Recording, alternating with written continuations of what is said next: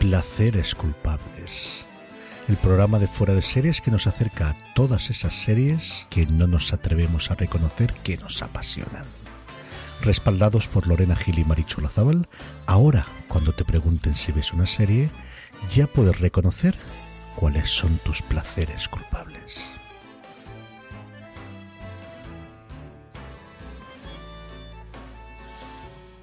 Hola a todos y bienvenidos una semana más a Placeres Culpables del programa de Fuera de Series en el que, como bien sabéis, pues os traemos lo que más nos apetece en cada momento. El saludo de Lorena Gil, es un auténtico placer estar con vosotros y por supuesto con mi querida Marichu Lazabal hablando de la serie que no hemos traído hasta este momento porque nos hemos aguantado las ganitas para ver lo que sacaba HBO. ¿Cómo estamos, Marichu? Pues muy bien. Eh, esta semana, ¿cómo vamos a estar? Pues contentos porque nos han dado nuestra latita. Nos han dado un momentazo eh, que, estábamos esperando. Son muchos años, eh, son muchas reposiciones. Eh, además, han salido hasta los datos ¿no? de la cantidad de veces en todos los países del mundo en la que hemos llegado a ver Friends. Hoy en Placeres Culpables no vamos a traeros noticias de otra gente, no vamos a traeros nada diferente, solamente vamos a hablar de Friends, de ese especial, de esa serie, de curiosidades de Friends que no se oyeron en ese especial, pero que nosotros hemos investigado para poder traeros a vosotros. Pero sobre todo vamos a hablar de ese placer culpable que sentimos Marichu y yo cuando por fin pudimos ver esa reunión de Friends. ¿Cuál fue el primer impacto que a ti te dio, Marichu? El primer impacto es que yo estaba llorando ya desde el minuto uno. Eso para empezar. O sea. Esta no me la, esta no me la esperaba. Quiero que estéis tranquilos. Yo amares, no amares. ¿En serio? Anda, pues no, nada. De moquito. De, moquito, pero mira, consuélate porque nos pone por aquí CJ Navas que Charlotte, que es una de mis hijas, dice que estamos súper guapas y súper cool.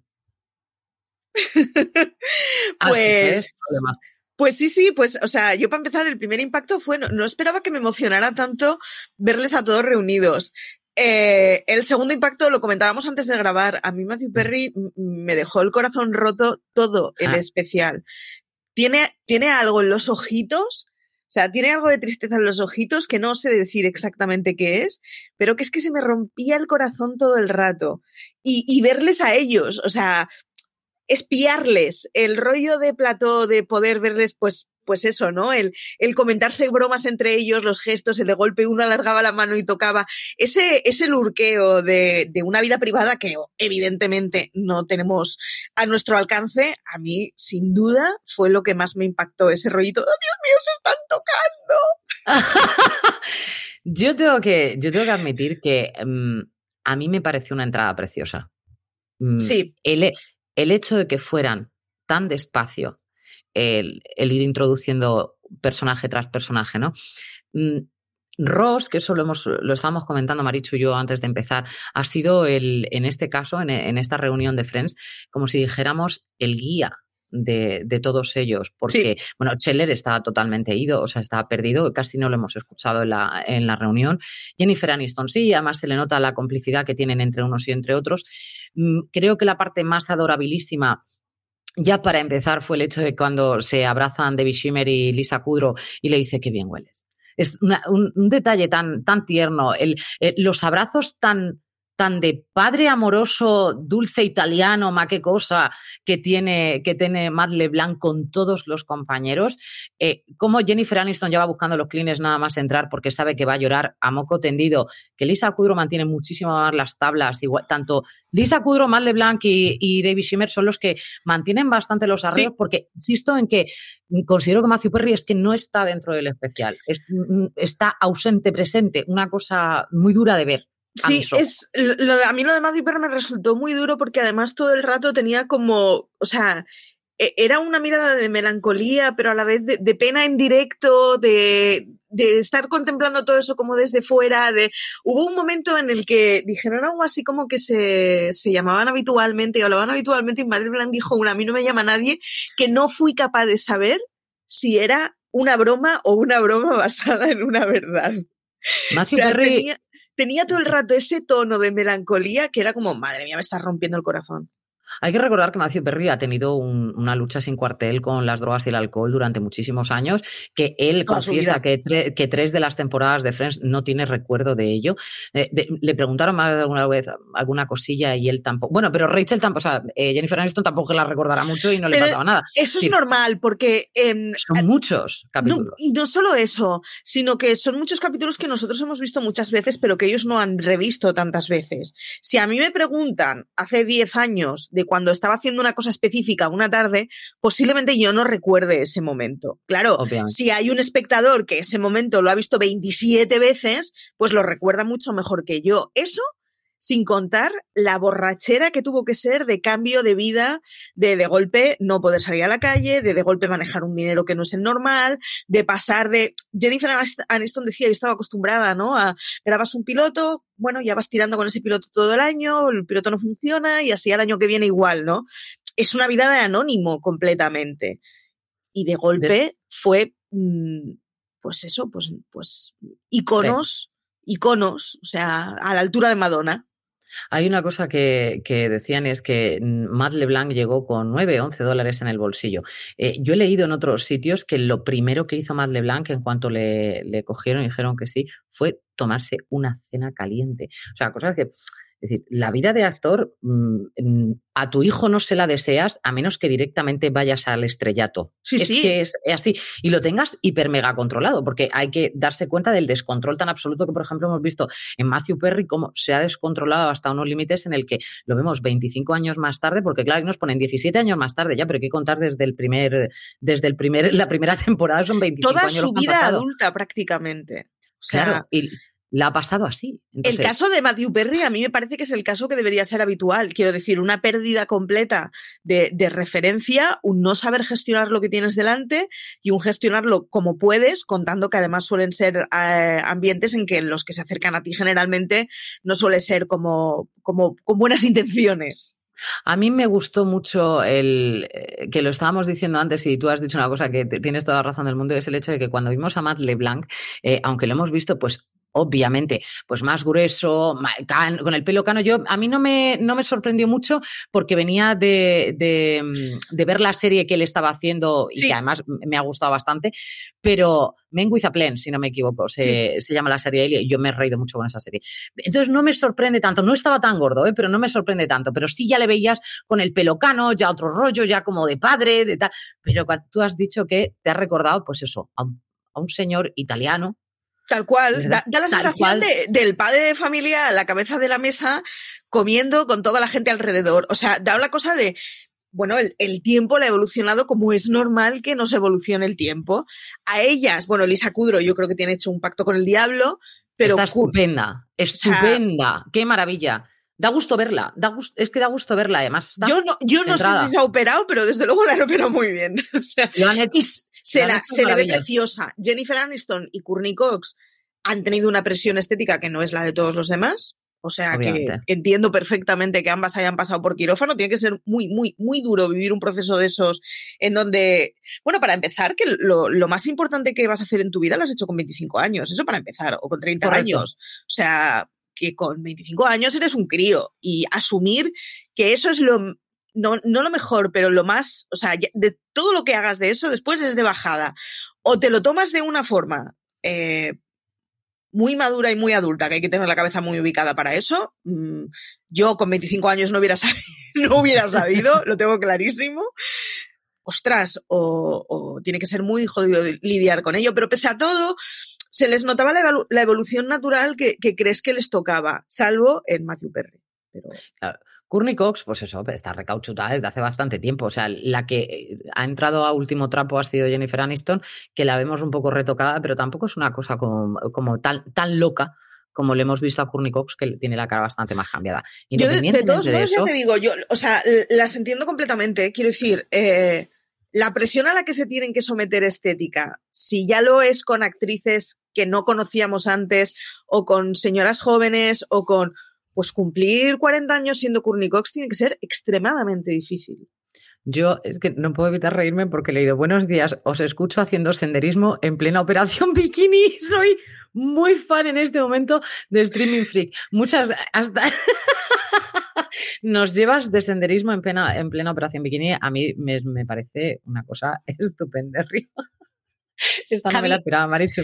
Javier Remac nos dice que, con 10 años de trabajo se han solucionado la vida. Eh, sí, es gente que, a, ver, eh, algunos de ellos han pasado de no tener un puñetero duro, pero ninguno de ellos era multimillonario, a cobrar un millón de dólares mm, todas las semanas en las que trabajes en tu año.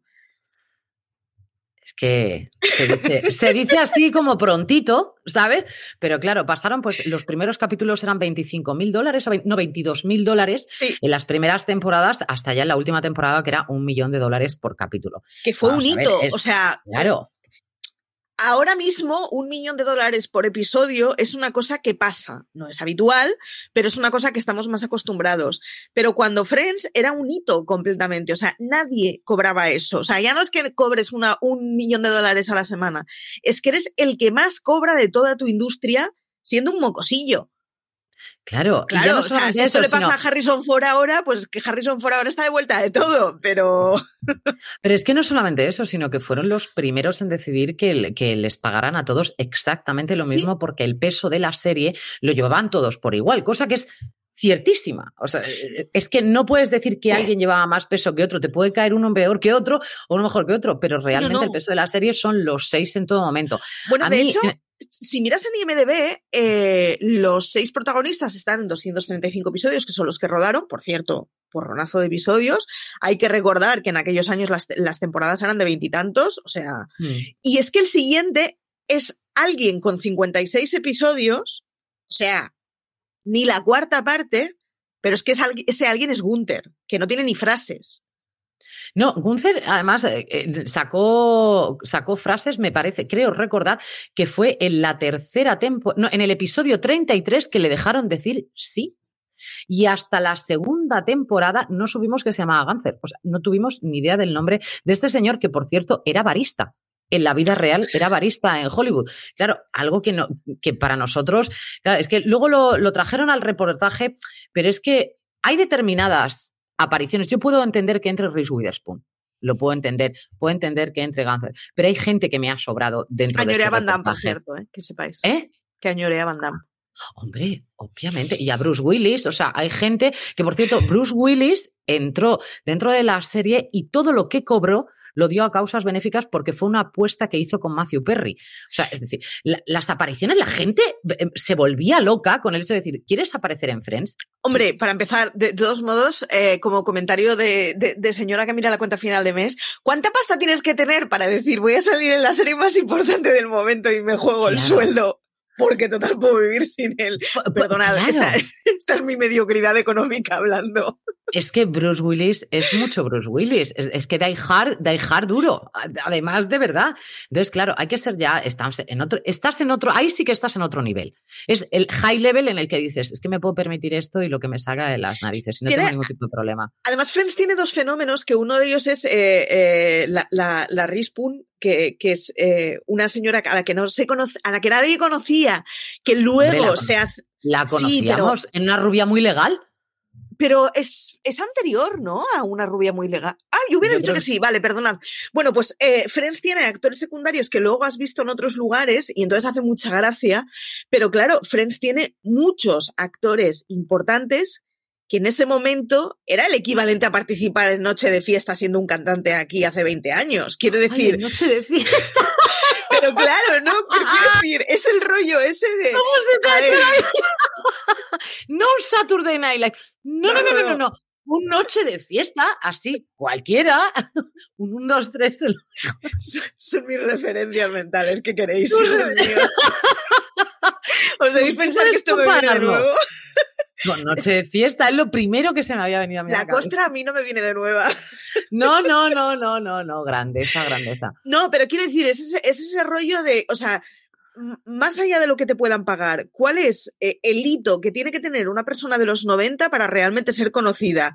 Pues salir en un videoclip de Madonna, salir en un episodio de Friends, quiero decir, son este tipo de referentes de decir, es que da igual lo que te paguen. Van Damme en Friends, es que es Van Damme.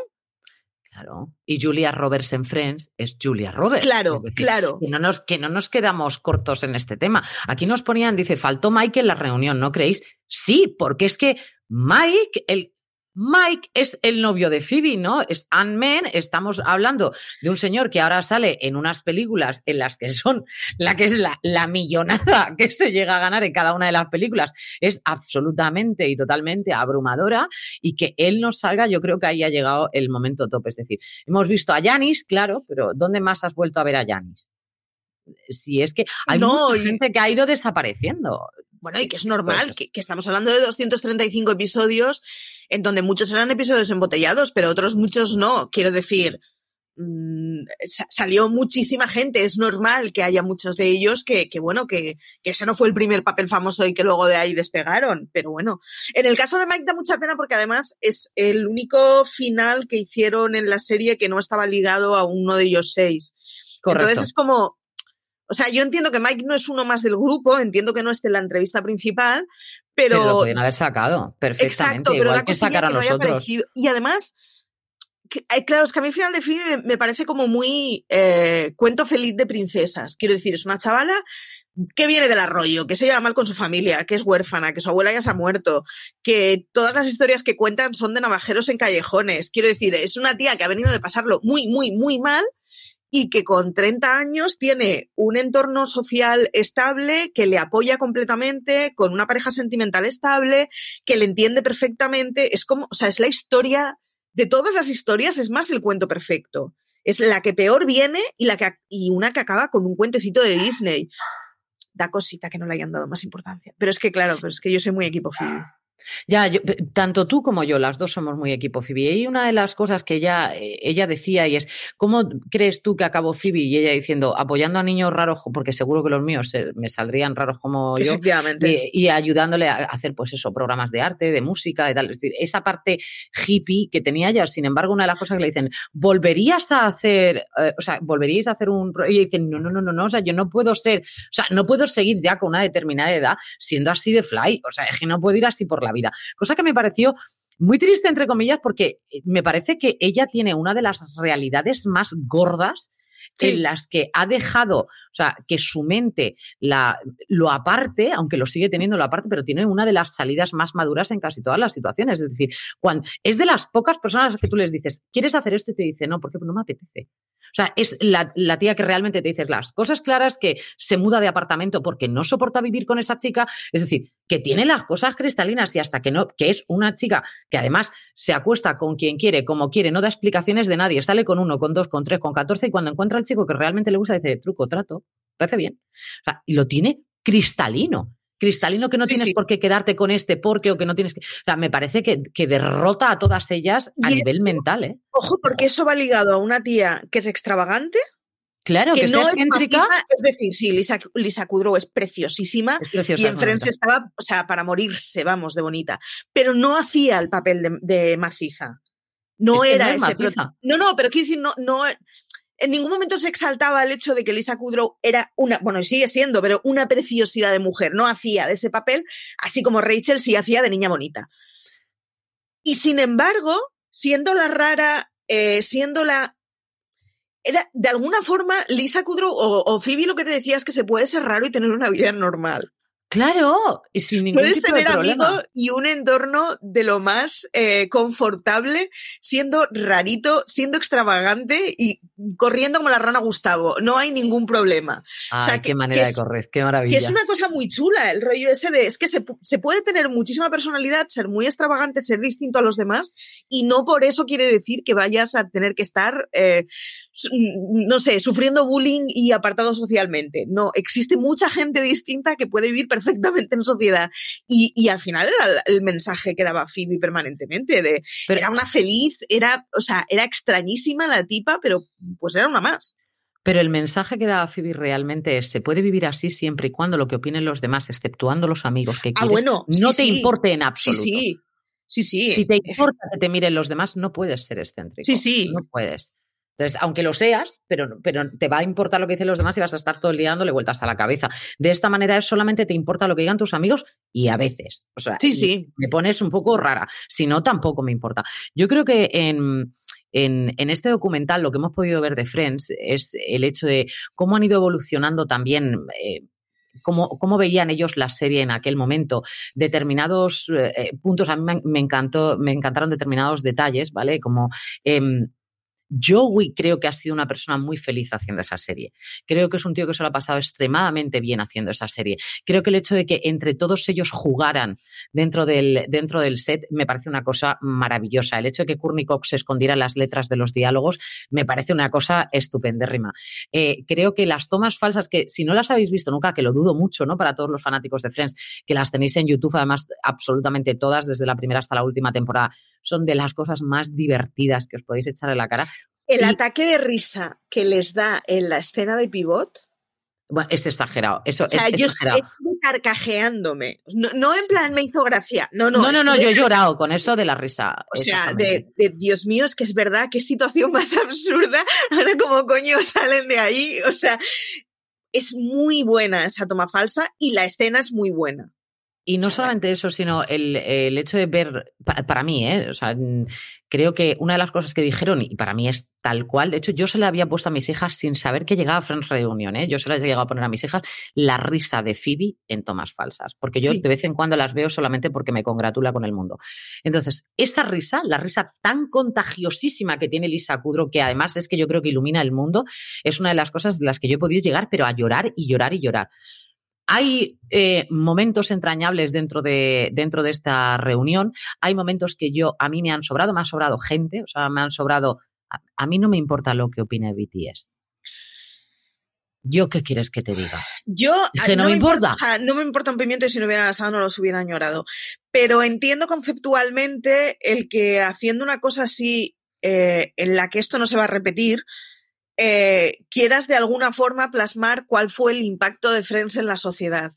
Me sigue sobrando BTS. Yo los habría dejado a todos metidos dentro del set, dentro del plato, con las cámaras rodando y que dijeran lo que. Bueno, es que eso, hubiera sido un placer. Lo que pasa que entiendo que hubiera sido un, placer extremadamente morboso para los aficionados, pero que dejaría muy afuera el hecho de es un elemento más de, dejar documentos de cuál fue el impacto. Igual es que tampoco es el, lugar para hacerlo, no lo sé. Pero yo, o sea, yo entiendo de dónde viene la decisión de, entrevistar a gente y decirle, ¿y para ti que ha sido Friends? Y que haya anónimos y gente importante. Gente importante, como si los anónimos no lo fuéramos, pero ya me entiendes. y gente que no merece morir. Muy bien. Y luego gente que ya. La chusma del populacho como yo y luego. gente que si se muere nos da igual. Entiendo de dónde viene, pero eh, sí, yo si me hubieran dejado ese rato de incluso de entrevista a ellos, lo hubiera preferido. Ya si hubiera sido de mirarles por un agujerillo de la puerta, es que a mí la cosa esa morbosa de ver entre ellos cómo se tratan, o sea, a ver, es el, es el rollo de, oh Dios mío, les estoy espiando en su vida privada, que ellos saben, pero e, es el rollo ese de estoy viendo las intimidades de, de, un famoso, que no es un famoso, que es que es Claro, o sea, yo, yo vi Friends en plena adolescencia. O sea, yo recuerdo llegar tarde al instituto eh, en la segunda boda de Ross de tener clase después de, del episodio y llegar tarde porque hoy era la boda de Ross y esto no me lo voy a grabar en el VHS. El VHS es una cajita mágica que teníamos en los 90 que Rachel intentó pisar una cinta. Para todos aquellos que hayan visto el especial, esa era una cinta de VHS. Efectivamente. Pero, pero yo, o sea, yo recuerdo llegar tarde a clase, a una clase de informática del instituto. Loca. Loca. y llegué tarde porque, porque la boda de Ross es que no, no me arrepiento en absoluto ¿eh? después de lo que pasó en la boda de Ross. Creo que ha sido la campana más rentabilizada que he hecho en mi vida. Esa actriz que sepáis que luego desapareció porque A, se quedó embarazada, B, ella no quiso volver por la presión mediática. Es decir, e, es una señora a la que todo el mundo odió entonces, la presión mediática, independientemente de que ya empezara a ser conocida por el simple hecho de ser la novia de Ross, es el hecho de que como caía tan, tan mal, o sea, la presión encima era negativa, por lo que esa mujer yo creo que salió cortando y escampando y no la hemos vuelto a ver en absolutamente nada, o por lo menos, y si ha salido, yo no tengo conocimiento de ello porque no la no le he seguido. Posiblemente es el personaje más odiado de la serie, de hecho, quiero decir, es una serie que en general, incluso, o sea, si Janice te toca de vecina, la estrangulas en el segundo, Dios mío. Pero Janice, yo la amo. Yo a claro, la amo, pero todo el mundo la ama. Es el rollo de, es insoportable y si te tocara en tu vida te daba algo, pero, pero no deja de, ser una tía con buenas intenciones. O sea, y a la otra, que también la pobre tenía buenas intenciones, yo creo que gestionaba más los celos, pero ese es otro tema pero la, la, odiábamos a muerte. Y no la odiábamos a muerte porque fuera una tía que gestionaba mal los celos, sino porque Ross estaba con una mujer que no era Rachel. O sea, nosotros teniendo los mismos celos con personas que no somos nosotros, personas a las que no conocemos y personas que no existen, que es la tríada perfecta. A mí el personaje, francamente, Marichu, es que no es un personaje que me aporte nada. Fíjate, la que salió con Ross, que luego se rapa la cabeza porque Rachel se lo dice, me pareció una tía que encajaba fenomenal. O sea, hay, la hay primera novia que de no que conocemos, la que era también antropóloga, o sea, la que era antropóloga, o no me está saliendo lo de los huesos de los dinosaurios, paleontóloga, paleontóloga. Que no sé si era, pues eso, paleontóloga, antropóloga, forense, no lo sé, pero quiero decir que era un poco del gremio. Eh, a mí me caía bien. Claro, por eso ese, ese personaje. pero a mí me caía bien esa chiquilla. Pero es que ese personaje en concreto caía mal. O sea, está escrito de tal manera para que a ti ese personaje te caiga mal, para que tenga determinados momentos en los que el hecho de decir no quiero que hables más con tus amigos, quiero que a Rachel la tires de tu vida, quiero que. O sea, son pero a la pobre chavala le, tocó el palito más corto, ¿eh? O sea, porque me gustaría saber la de gente que le habrá dicho imbecilidades por la calle a esa pobre chavala en un momento en donde se paraba el mundo con el episodio de cada noche. Claro, es que mm, hay un, antes y un después dentro de la sitcom, una vez hemos visto Friends. Luego se ha intentado hacer de mil millones de maneras el hecho de reunir, como se intentó hacer con How I Met Your Mother, como se ha intentado hacer con muchísimas otras series, el hecho de reunir otra vez una pandilla de amigos en las que todos se lleven fenomenal y que estén muy unidos. Pero es que la premisa, aunque, claro, ya no puedes hacer exactamente la misma premisa, pero es que tienes que aunar también a esos personajes en los que, aunque unos te caigan mejor que otros, la serie no la dejes de ver en ningún momento y que todos tengan su punto, porque a ti, por ejemplo, que Ross te parece un chafardero y que te cae francamente mal, es tóxico, Ross es tóxico. Aunque te parezca tóxico, en ningún momento dejas de ver la serie porque ah, Ross no, sale. No, no, no. De hecho, me parece súper tóxico, pero, pero, o sea, a mí lo que me gustaría. No, y a mí lo que me gustaría es que Ross encontrara el camino de la bondad, no que desaparezca. Quiero decir, me parece tóxico, pero, pero, pero le quiero mucho a pesar de ser tóxico. Hay que reconocer que, en, este, en esta reunión que hemos visto de Friends, a mí personalmente, David Schimmer, que creo que es el que mejor se conserva junto con Phoebe, con diferencia abismal, o sea, es una cosa de aquí a Lima, eh, creo que David Schimmer marca eh, los parámetros muy claros de quién es. Ojo, creo que mm, es un actor con, con, un peso diferente al del resto del equipo y estamos hablando de gente que fijísimo, pero vamos, de, seguro, Jennifer Aniston cobra muchísimo más que Ross en cualquiera de las interpretaciones que haga, además con los ojos cerrados y durmiéndose una siesta bien maja, no tiene nada que ver, pero es un tío en el que se le nota el amor por su trabajo, se le nota que entiende perfectamente cómo funciona el trabajo. Él es el que dirigió 10 capítulos de los de Friends, o sea que no. Efectivamente. El resto, del, el resto no lo hizo. Em, estamos hablando que además todos ganaron Emmy, por cierto, curiosamente, menos Courtney Cox. Menos Courtney Cox, que ni la nominaron, no lo entiendo. Una cosa que me parece loca. Pero él es un tío al que vemos eh, dentro de la reunión sereno, pero con chispa, que cuenta las cosas con, con ternura, con gracia, que, que, llora y se emociona y todo bien, pero es el que consigue conducir a todos. Cosa que, eh, viendo el, el, antes y viendo algunas escenas del pasado, a mí me chocó mucho y me llamó mucho la atención. En el último capítulo en el que todos se abrazan porque ya han terminado, ya llegan los creadores, productores, está, todo el mundo se está abrazando, llorando lágrima viva, el que tira del carro es Matt LeBlanc. Matt LeBlanc es un tío que, que, con diferencia eh, marca también un, antes y un después con ellos porque es un tío que tiene un peso dentro de la serie que lo podemos conocer como el tontorrón y tal y toda esa historia, pero Matt LeBlanc de tonto no tendrá un pelo y es el que dirige a todos como diciendo, ahí pavilar, dejamos de llorar, que está aquí hay más de 300 personas para vernos y salir y saludar y hay que mantener el, tipo. Y qué llorera, qué llorera con ese momento. Y durante toda la reunión, si te das cuenta, él es el que más mantiene el tipo. Él es el que tiene el chascarrillo en la boca, él es el que se siente, se lo está pasando bien, ha venido a disfrutar, y se alegra mucho de ver a la gente. Siguiente tema. O sea, también es un tío que ha evolucionado con las series, que lo está haciendo bien, que está, lo veo tranquilo, o sea, y se le veía bien. Es que lo de Cheller fue muy abrumador. es que además Cheller ha sido siempre mi favorito, con diferencia. Mm.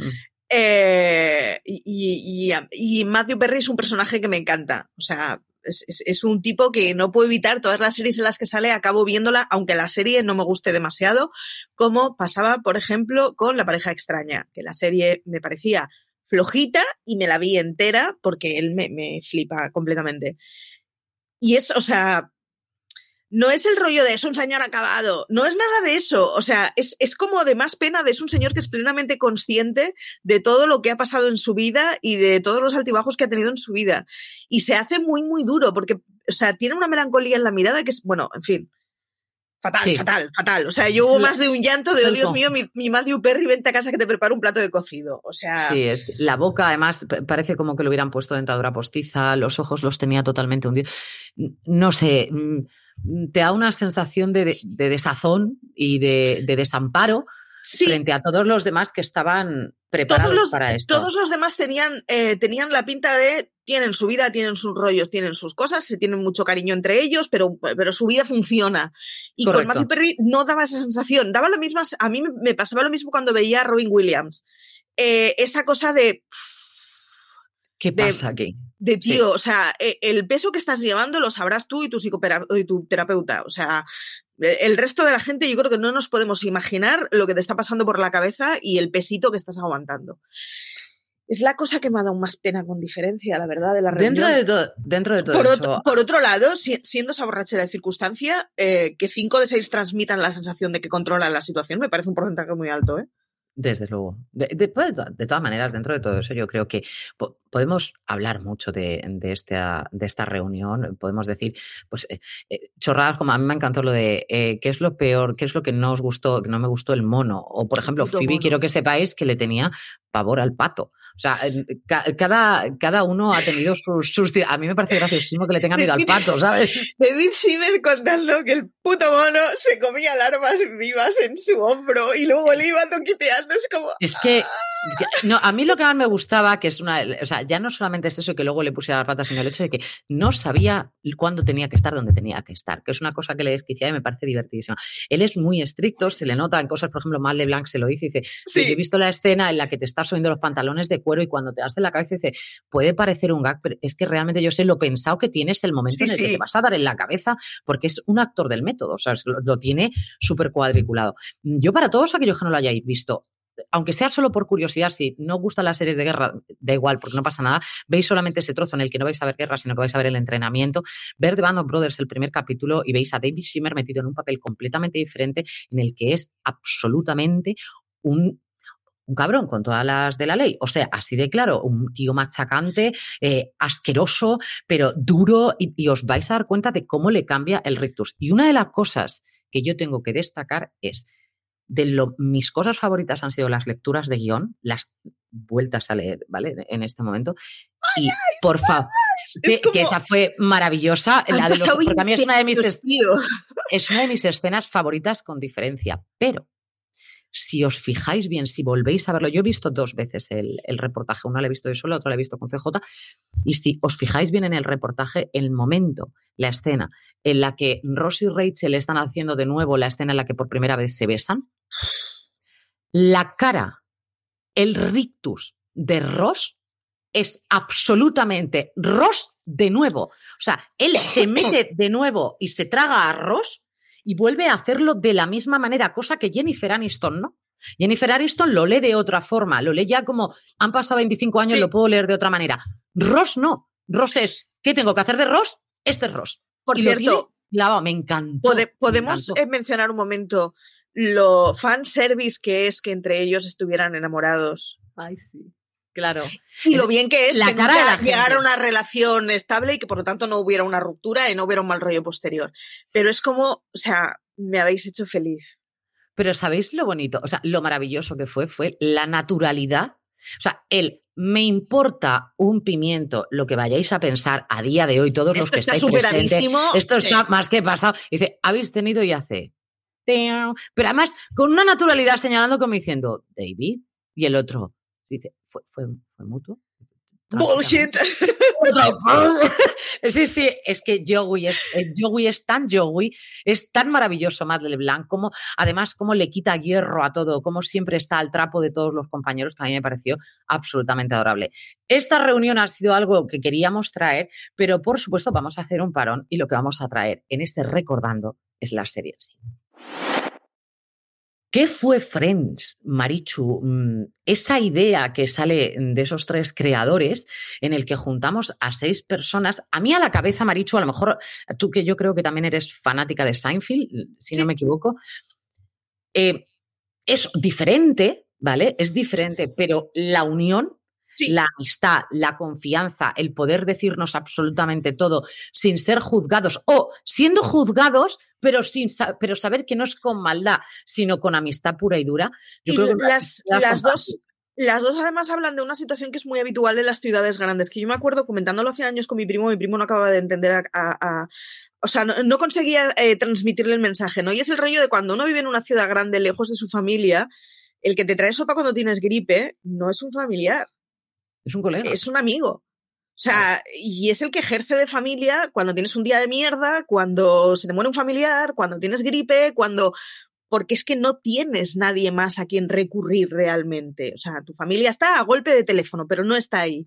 Y es, o sea, es una cosa que consiguen transmitir tanto Seinfeld como, como Friends de, de la necesidad de tener un entorno de confianza cuando estás solo en un lugar. Totalmente, porque además eh, también ya no solamente cuando estás solo en un lugar, sino Marichu, llega una determinada edad en la que mm, tus amigos es tu familia. Tu familia urbana en la que más confías y cosas en las que no le contarías, vamos, ni harto de Coca-Cola, se lo cuentas a tus padres, se lo vas a contar a tus amigos, ¿no? Y ahí es donde te vas a, despachar. Y llega un momento en que realmente esa familia es la que está más unida y que luego, de hecho, tus hijos, si, si realmente esa familia continúa y esa amistad continúa, eh, tus hijos llamarán tío a alguien que no es su tío, pero para ti es tu tío y esto Efectivamente. Así. Y yo, mis hijas tienen tías para aburrir. Y esto es así, son sus tías, pues para mí sí. ¿Por qué? Pues porque se comportan como tías de verdad, ¿no? Entonces, es una de las cosas más maravillosas que puedes tener, que es el hecho de tener amigos en los que puedes confiar y además cosas que jamás en la vida se te ocurriría que podrías llegar a contarle ni a tu cabeza, que digo yo, ¿no? Decían relaciones, además, o sea, la amistad que tenían Chandler y Joey mm. eran una pareja matrimonial. Obviamente. Por cierto, o sea, casi lo ponen de gay, pero luego al final decidieron que. efectivamente, pero sin embargo siempre lo pusieron del señor que luego es muy sentimental hablando en, privado. ¿eh? es que Es que tu Cheller es muy Cheller. Eh, pero la, relación entre ellos dos era de matrimonio, eran Pepa y Abelino permanentemente para lo bueno y para lo malo. O sea, y es, es, o sea, plasmaban un tipo de relación que, que solo funciona cuando eres adulto ya. El rollo ese de, no, no, o sea, yo podré estar casada con quien esté casada, pero yo hay con amigos de toda la vida con los que tengo rutinas que son maritales, porque son rutinas que llevan muchos años establecidas, que son muy naturales, que son muy genuinas, que, claro, es, alguien que forma parte de tu familia. El hecho de que en ese último, en esos últimos capítulos, em, que Joey no quería que ellos se mudaran, ¿no? Y le dijera, no, es que esta es tu habitación es el hecho de que es que Joey se va con ellos porque Joey solo no, no funciona. Por el momento, él, él sigue teniendo pues, su toque de niño en el que, bueno, probó a estar solo y es que no le salía nada bien. O sea, compraba cosas excéntricas y extravagantes que, como curiosidad, podemos decir que el perro el perro era de Jennifer Aniston de su casa. perro, feo era. pero es que ella llega a decir que el perro es feo, el perro era suyo, o sea que es lo, mejor del caso, ¿no? Entonces, ese vínculo, ese epiblas que, tenemos sentado en el, en el sofá, mm, es más difícil en la triada que hacen Mónica, eh, Rachel y Phoebe. Sí, Hay que entender que Phoebe sale de la triada. Phoebe es la amiga de todos. Sí. Da igual. No, y que, que las, igual que las relaciones que se establecen de Ross con los demás son distintas a las que se establecen entre Joe y Chandler. O sea, ellos dos tienen una relación que, que, que, que son de matrimonio mayor. O sea, que, que traspasan todas las categorías. Y con Ross se llevan muy bien, pero, pero no tienen esa rutina igual. O sea, es, es, distinta. Y de hecho, está muy bien cuando explican cuando Ross se va a vivir al piso de ellos dos. O sea, tienen una rutina distinta, pero es que con, con, Ross no se puede establecer una rutina como la que tienen eh, y Joey si, si no le matas al tercer día. Además es que ahí es como Ross sobras. O sea, es que no, no puede ser, somos dos y somos nosotros dos. Y, me pareció muy maravilloso cuando entra... competición, ¿eh? No, no, no, no, no, pero cuando, está, cuando viven los tres juntos es como, esto no, va, no vamos a poder llevarlo. Sin embargo, cuando Chandler se va y entra Rachel, la rutina que se crea entre Rachel y, y, Joey, es maravillosa porque ella lo cuida a él cosa que Chandler lo cuidaba a él. Entonces, mientras que haya alguien que cuide a Joey, y, y con Rachel él tiene mucha cosa de, o sea, el momento en el que se mudan Joey y Rachel es el momento en que Rachel se queda embarazada. O sea, Joey hace mucho de la paternidad que tendría con mis hermanas. Exacto. O sea, y, y, es una relación que es muy bonita porque son dos personas cuidándose entre ellas y luego además con una cosa que me gustaba mucho y si es que no tenía ningún tipo de tensión sexual entre ellos. No, no necesitaron. Sí, pero, pero, pero no necesitaron recurrir al romance eh, permanentemente. Cuando quisieron, llegaron a él, eh, fue un romance, se cortó, bueno, lo, lo, que tuviera que pasar. Pero no nos estuvieron jugando constantemente con el rollo de si un hombre y una mujer son amigos, tiene que haber por ahí una tensión mediante, aunque luego un buen día pueda pasar lo que sea. Pero no tenías las sensaciones, o sea, no repitieron el fenómeno Rachel Ross en todos los casos pero porque no era una tensión sexual. Es que no podía haber una tensión sexual porque realmente lo que le pasa a Joey es que se enamora de Rachel, que son dos cosas diferentes. Entonces, no es una cosa la de, uh, qué guapa es Rachel, no, la veo todos los días, yo ya sé qué guapa, no, no, no tiene nada nuevo. Es una muy bonita. Es, la de siempre, es la amiga de siempre y la he visto mona siempre. Pues, siguiente tema. Mi problema no es que sea guapa, mi problema es que ahora me gusta como persona. Entonces, por eso no había una tensión sexual, porque lo que había era una tensión de amistad que había pasado a otro plano en el que se convierte en amor. No es el rollo de Ross que llevaba enamorado de Rachel desde que tenía 16 años y la vio y que se quedó prendado de ella. Y él sí tenía en su cabeza en todo momento una tensión sexual, cosa que Rachel hasta que no lo vio con otros ojos, ¿no? Pero mm, a mí me parece una serie mm, francamente divertida que tiene, que, que tiene momentos en los que tú dices, qué pena que no tenga yo a mis seis amigos y amigas, ¿sabes? Viviendo todos juntos muy cerca. ¿Sabes? Para, poder disfrutar de esto, de tener la puerta abierta todo el día como la verbena de la paloma. Sí. Qué pena que, hayan pasado esos años y no, no haya podido suceder una cosa así, ¿no? bueno, nosotros en mi cuadrilla, cinco de ellos vivieron juntos. Y no se mataron ni nada, todos vivieron. Súper bien. Y yo dormía en esa casa uno o dos días a la semana. Claro, tú has tenido un momento, Friends, Sí, pero es que mi, cuadrilla de amigos es muy momento friends. O sea, somos todos del barrio, eh, seguimos teniendo contacto, eh, es muy eh, caricatura de friends, o sea, pero tal cual. O sea, mi mejor amiga salió con uno de los del grupo, salió mogollón de años, y, y, el tercero era como Joey, o sea, quedaban ellos dos a una cita romántica y se presentaba el tercero en plan, he traído cena. Ay, qué grande en, mi cuadrilla se ha repetido mucho el fenómeno Friends, la verdad. Y es que es muy chulo, o sea, es la cosa esa de, pues eso, pues cuando he tenido problemas en mi vida, eh, yo, a los que he recurrido a ellos, que son los que han estado allí toda la vida para absolutamente todo. Una pregunta, ¿el final de Friends te satisface o no? Porque es un final poco realista a ver, de alguna manera lo tenían que cerrar, eran 10 temporadas, Jennifer Aniston ya había dicho en la anterior que se quería alargar, o sea que a la décima y chimpún, o sea que era una cosa que, tenía que terminar. Me satisface hasta un punto, es decir, creo que cierran muy bien la, historia, de, la historia de Phoebe, creo que se la merece, sí, creo que se la ha ganado a pulso. Creo que Chandler y Mónica están hechos el uno para el otro porque si no, yo creo que no se podrían llegar a aguantar con otras personas. Es decir, una neurótica como es Mónica y una persona que siempre tiene la puntilla y el chascarrillo en la boca, como es el caso de Chandler, eso puede llegar a ser agotador por ambas partes. Si eso lo llegas a encontrar mm, atractivo y además es una cosa que te gusta y que, y que vives bien con ella, si esos dos no acababan juntos, era, es que era de cajón. Chandler y Mónica, además, o sea, yo creo que es la relación perfecta. Quiero decir, es ese tipo de personas que se tienen respeto, que se tienen cariño, que se tienen admiración, que no se meten el uno en la vida del otro, pero que sin embargo tienen una vida conjunta muy rica. Es como, o sea, me parece como la perfección en unas relaciones, o sea. A mí Rachel, que Rachel se quedara con Ross, aunque los creadores dijeron, ¿cómo nos vamos a juntar si llevamos 10 años esperando que se junten? Yo no los habría juntado. Porque creo que es una pena eh, el hecho de que Rachel pierda una oportunidad de trabajo, de, vivir en París, que es una de las cosas que ella era la cuna de la moda para ella, siempre una cosa que había querido. Esa chica había estado trabajando tantísimos años, había sido una niña pija, jerosa, de, estar trabajando en una cafetería, había pasado a trabajar en una cafetería, de ahí ha ido escalón, escalón, escalón, escalón, escalón. Recordemos que empieza en el mundo de la moda siguiendo echando café, o sea, es que es una cosa toda como muy loca, ¿no? Y que de repente la veamos que tiene una oportunidad de trabajar fuera, de irse con su hija y de yo yo no los habría juntado, pero yo soy lo peor de la vida para estas cosas. Yo no lo habría juntado.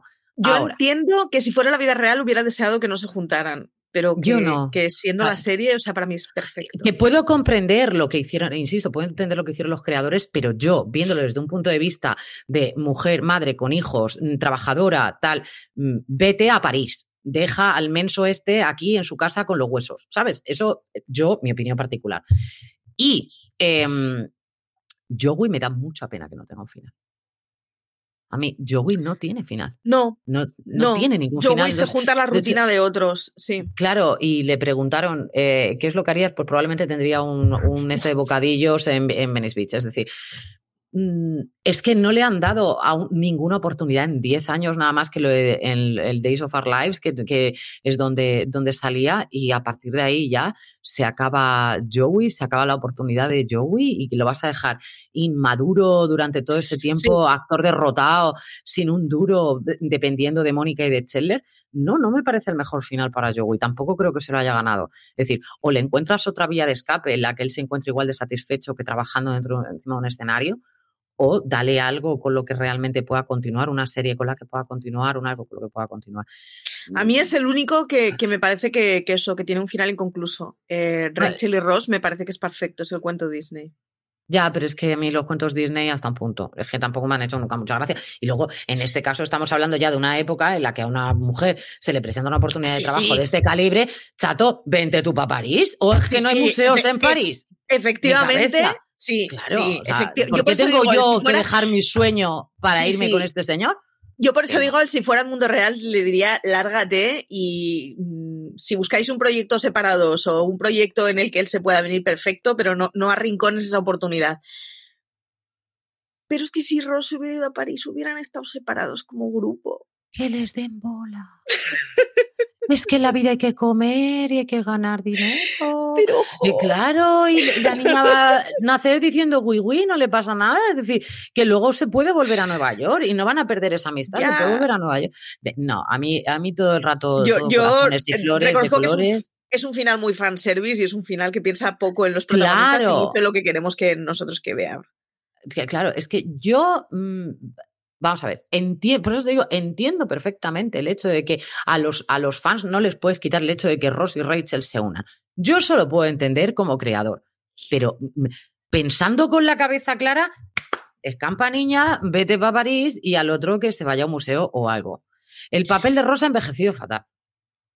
El papel de Rosa ha envejecido mal, pero si os dais cuenta, el papel que en teoría tenían que envejecer mal es el de Joey, es decir, es, es, el tío que buscaba a las mujeres por su belleza y sin embargo el papel de Joey ha envejecido muy bien. Es decir, sí, es un tío que buscaba a los hombres por su, o sea, a las mujeres por su belleza, pero luego se enamora de la mujer, o sea, de la novia de Chandler porque es la señora más dulce que hay en el universo. Estas cosas pasan, hay gente que, que atraen más los guapos, pues ¿qué vas a hacer? O sea, pero no era un tío superficial. Lo que pasa es que era un tío al que le gustaba la belleza física. Ese es otro rollo, pero no era superficial únicamente. Y era un ligón y era un crápula. Pero eso siempre ha existido y siempre existirá gente que a cada mujer o a cada hombre que ven sea de hola bonita. Eso no ha envejecido nada mal, porque en su momento ya estaba dado como una cosa caricaturizada y como una cosa muy montada con naturalidad. Sin embargo, el papel de Ross es el papel que ha, ha envejecido muy mal porque las dinámicas en, las relaciones nos hemos dado cuenta de que hay dinámicas que no funcionan bien. De todas maneras, el, ¿sabéis lo que pasa también? Es que el papel de Ross ya era viejo cuando nació. Es decir, eh, estamos en un chico muy, muy joven, con un, con un trabajo ya muy establecido, con unos padres que llevan casados una porronada de años, eh, un, chico además en el que los padres lo benefician a él siempre a favor de la hermana, por lo que hay un machismo conducido a, ya una cosa como, como muy degenerada. Y entonces es un papel que nace viejo, nace benjurro, no, no es una cosa, además él nace tristón, ya apagado, ya, un tío al que hay que levantarlo, que encima la mujer lo deja, que es lesbiana, que se queda embarazada. Es decir, todo esto como muy cansado con veintitantos años. Sin embargo, el papel de Joey es un tío que yo creo que concretamente evoluciona muy bien, porque es el hecho de, con veintitantos años, ¿qué voy a mirar?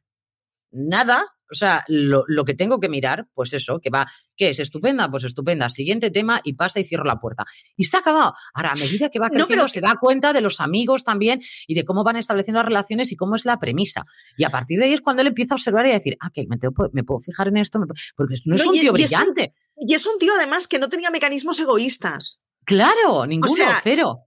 Eh, que a una persona le guste algo tiene absolutamente todo el derecho a que le guste una cosa específica, pero no tenía ni mecanismos crueles, ni mecanismos egoístas, ni que sí los tenía Ross. porque a, Ross le beneficiaban y cuando tienes siete años tú no eres consciente de que te están beneficiando con tu hermano, pero cuando tienes 35 sí, ¿eh? O sea, ojito. El, el, hecho de que, el, de que, es lo que he dicho, o sea, que Ross nazca viejo y que Joey llegue joven, hace que luego el papel de Joey envejezca mejor y que él se dé cuenta de que las relaciones eh, entre parejas funcionan de otra manera que él hasta ese momento no ha considerado porque le ha, mm, le ha parecido fenomenal ir de flor en flor con 20 años, es que es lo normal. A partir de ahí ya, a medida que vas evolucionando, pues buscas una cosa más estable y es cuando empiezas a fijarte en otras cosas. A mí me parece que Joey evoluciona muy bien. Ross nació mayor ya y ya no puede hacer otra cosa.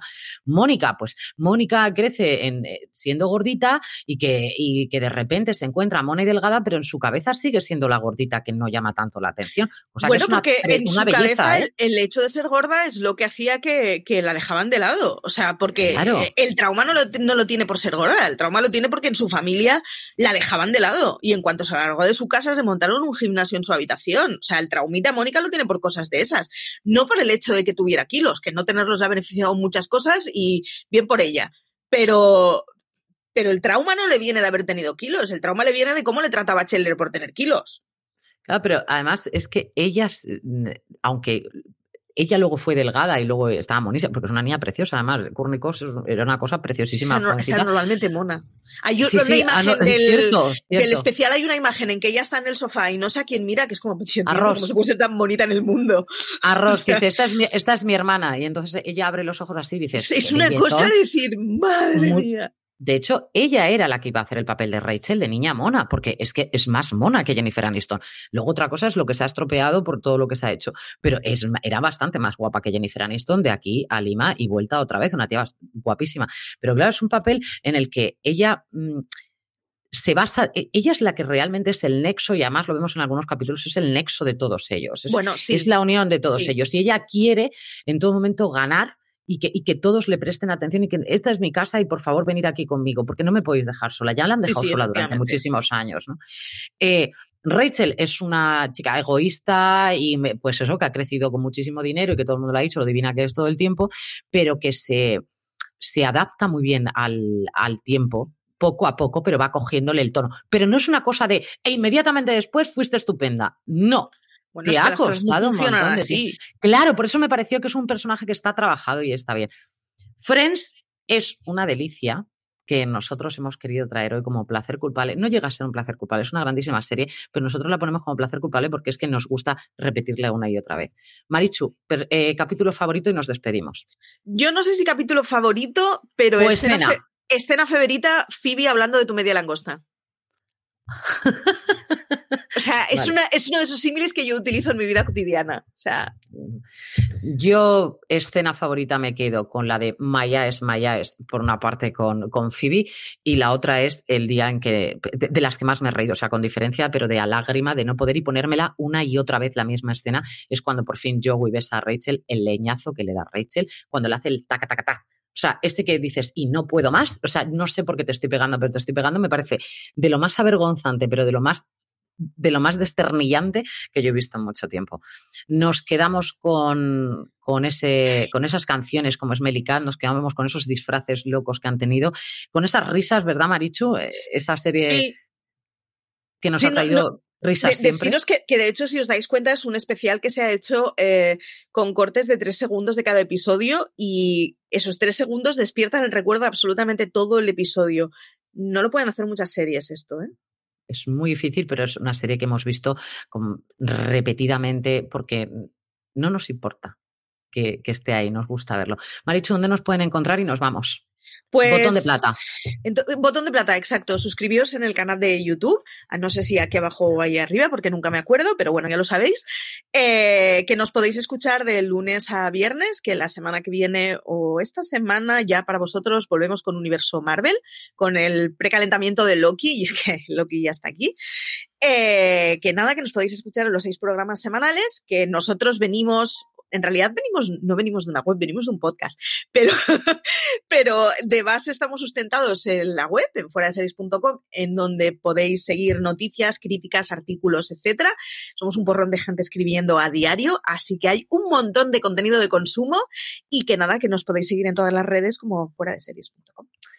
Muchísimas gracias, como siempre, por habernos acompañado un día más en estos placeres culpables. A los fieles que, además, es que todas las semanas nos encontramos por aquí, nos contáis cosillas.